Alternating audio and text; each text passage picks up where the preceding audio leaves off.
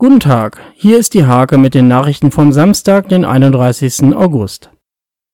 Sugar Baby Love. Die Rubettes sind der Freitags-Headliner beim kommenden Altstadtfest. Erstmals gibt es eine Elektronikbühne an der Leinstraße. Dieses Jahr gibt es keine Bühne am Starnwall.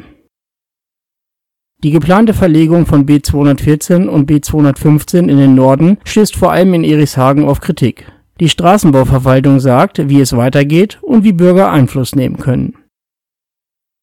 Für den 7. September lädt der Heimatverein Gehanfors Hof zur großen Jubiläumsfeier ein. Das 25-jährige Bestehen wird mit Festkommers und Scheunenparty gefeiert. Der große Kreisliga-Check. Was zahlen Fußballfans für Eintritt, Bier und Pommes? Im Schnitt kostet die Wurst 1,94 Euro und das Bier 1,79 Euro. Am liebsten fahren die Clubs nach Esdorf. Pech für Janina Seib vom SBV Irishagen. Die Hinrunde ist für sie gelaufen. Die Fußballerin knickte kurz vor dem Ziel beim TAF-Mudderlauf um und verletzte sich. Diese und viele weitere Themen lest ihr in der Hake oder auf www.diehake.de.